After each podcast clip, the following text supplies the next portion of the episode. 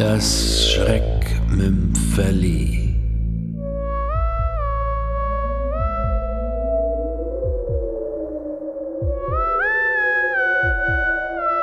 Das Glasauge von E.W. Heine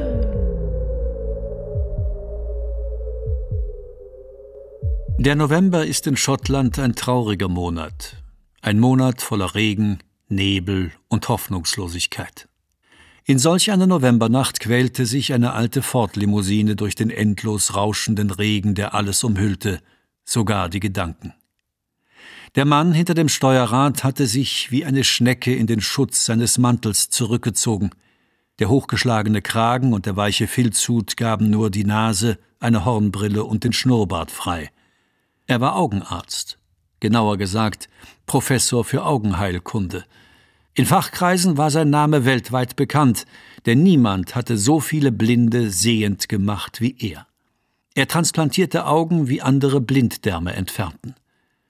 Der Professor hatte das Wochenende in seinem Landhaus in der Einsamkeit der Highlands verbracht und befand sich jetzt auf dem Weg in die Stadt, wo er eine private Augenklinik leitete, deren Patienten aus aller Welt zusammenströmten. Es lagen noch gut zwei Stunden Nachtfahrt vor ihm. Er wollte sich gerade eine Zigarette anzünden, da sah er im Rückspiegel die Lichter. Das Auto näherte sich mit großer Geschwindigkeit. Es war ein Porsche, der zum Überholen ansetzte, ins Schleudern kam und mit der linken Seite einen Baum streifte. Er überschlug sich mehrere Male, brach funkenstiebend auseinander und stürzte seitlich der Straße in den dunklen Straßengraben.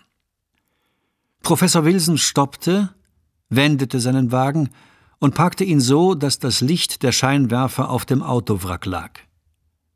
Ein paar Schritte neben dem Wagen lag in einer unnatürlich verdrehten Haltung ein Mann. Er war bei dem Aufprall durch die Windschutzscheibe geschleudert worden und hatte sich das Rückgrat gebrochen. Seine sterbenden Beine bewegten sich, als wollte er davonlaufen. Das Gesicht des Fremden war zerschnitten und blutete aus zahllosen Wunden. Seine Augen standen weit offen. Sie waren auf einen Gegenstand gerichtet, der sich in der Unendlichkeit zu befinden schien. Beide Augen waren unverletzt. Professor Wilson blickte in das blutige Gesicht. Seine Gedanken liefen zurück bis in längst vergangene Tage. Er hörte wieder die Stimme seiner Mutter, die auf der Gartenterrasse nach ihm rief. Er lag im Haus auf dem Teppich und las in einer Indianergeschichte. Er klappte das Buch zu, stand auf und rannte durch den Wohnraum dem Sonnenlicht entgegen. Er sah den gedeckten Tisch unter dem bunten Sonnenschirm und dahinter den Garten unter einem strahlenden Sommerhimmel. Und dann mit einem fürchterlichen Klirren zerbrach das Bild in tausend Scherben. Dahinter lag Dunkelheit, grenzenlose Dunkelheit. Er hörte den Schrei seiner Mutter und spürte das warme Blut auf den Wangen. Bevor er ohnmächtig wurde, wusste er, dass er durch die Glasscheibe der geschlossenen Terrassentür gerannt war. Wilson dachte an die vielen Operationen, mit denen sie die Sehkraft seines linken Auges gerettet hatten. Für das Rechte kam jede Hilfe zu spät. Er trug seit seinem elften Lebensjahr ein Glasauge. Damals war der Wunsch in ihm wach geworden, Augenarzt zu werden und in die leuchtenden Geheimnisse des Sehens einzudringen. Inzwischen wusste er mehr vom Auge als die meisten lebenden Ärzte. Die Beine des Toten hatten aufgehört zu zucken. In ein paar Stunden würde die Totenstarre eintreten. Wilson untersuchte die Taschen und das Handschuhfach des Mannes. Er fand keine Papiere, aus denen der Name ersichtlich gewesen wäre, also schrieb er die Nummer des Autokennzeichens auf die Rückseite einer Zigarettenschachtel. Es gab nichts mehr, was er für den Fremden noch tun konnte, außer, er sah in die toten Augen, ihm die Augen zu schließen. Er beugte sich über ihn und bemerkte dabei, dass die toten Augen die gleiche Farbe hatten wie seine eigenen. Sie waren grau-grün. Der Tote war noch jung, Anfang 20 vielleicht. Die Todesursache stand einwandfrei fest. Verkehrsunfall mit tödlichem Ausgang auf einer einsamen Landstraße. Es würde eine flüchtige, routinemäßige Untersuchung der Polizei geben. In spätestens einer Woche lag der Mann unter der Erde. Wilson sah wieder sich selbst, die Gartenterrasse, das Glas und das Blut. Der Mann hier war tot, sein Gesicht und sein Körper waren zerstört, nur seine Augen waren heil geblieben. Bei ihm war es genau umgekehrt gewesen. Und das war der Punkt, wo Wilsons Überlegungen einsetzten. Noch lebten die Augen des Mannes. Es würde mehrere Stunden dauern, bis auch sie starben. Er lief zurück zu seinem Wagen und holte seinen Arztkoffer. Er wusste, er handelte gegen die bestehenden Gesetze, aber diese Gesetze waren seiner Meinung nach sentimental, dumm und überholt. Die Leiche war für die Gesellschaft ohne Wert. Er kniete auf dem feuchten Laub nieder und griff mit geübten Fingern dem Toten in das rechte Auge. Er spürte die galertartige feuchte Masse, als er den Augapfel aus dem Schädel zog. Er durchtrennte den Sehnerv mit dem Skalpell und wickelte das zarte Sehorgan in ein Gasetuch, das er mit seinem eigenen Speichel anfeuchtete.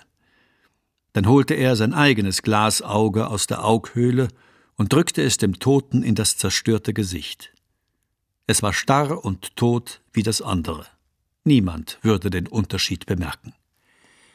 Trotzdem, Wilson kam sich wie ein Dieb vor, als er zu seinem Wagen zurückging.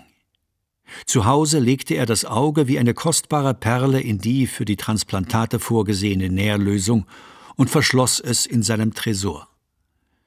Während der nächsten Tage besprach er jede Einzelheit der Operation mit seinem ersten Assistenten, einem jungen Chirurgen, der besessen war von dem Wunsch, seinen Meister zu überflügeln. Nach einer bangen Woche stand fest, dass der Körper das artfremde Gewebe nicht abgestoßen hatte. Wilson zählte die Stunden bis zur Abnahme des Verbandes. Man hatte ihm, wie das bei solchen Operationen üblich ist, beide Augen verbunden, um jede Bewegung des transplantierten Auges zu verhindern. Er lauschte seinem Pulsschlag in dem fremden Auge, dem Rauschen des Blutes in den Schläfen und seinem Atem. Am 1. Dezember wurde der Verband abgenommen. Obwohl das Zimmer abgedunkelt war, erlebte Wilson die Helligkeit wie eine ungeheure Explosion. Als seine Augen sich an das Licht gewöhnt hatten, wurden die Konturen schärfer und schärfer, bis sie klar und greifbar vor ihm standen. Zum ersten Mal seit seiner Kindheit sah er seine Umwelt plastisch mit zwei Augen. Bereits nach ein paar Tagen trug der Professor nur noch eine starke Sonnenbrille. Die Operation war ein voller Erfolg gewesen. Aber jedes Mal, wenn er in den Spiegel schaute, und das tat er oft, dachte er an den unbekannten Toten, der ihn mit seinem Auge anstarrte. Aber allmählich verblasste auch diese Erinnerung immer mehr. Kurz vor Weihnachten meldete die Sekretärin des Professors einen Herrn, der sich als Kriminalinspektor Carter von Scotland Yard vorstellte. Er kam sofort zur Sache. Herr Professor, sagte er, wir haben da ein Problem, bei dem wir auf Ihre Mithilfe angewiesen sind. Er holte einen Aktenordner aus seiner Tasche und schlug ihn auf. In der Nacht vom 4. zum 5. November dieses Jahres ereignete sich auf einer Landstraße in den Highlands ein tödlicher Unfall.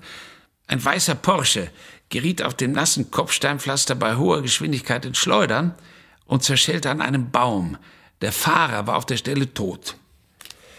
Den gerichtsmedizinischen Befund finden Sie in diesem Ordner. Professor Wilson zündete sich mit zitternden Händen eine Zigarette an.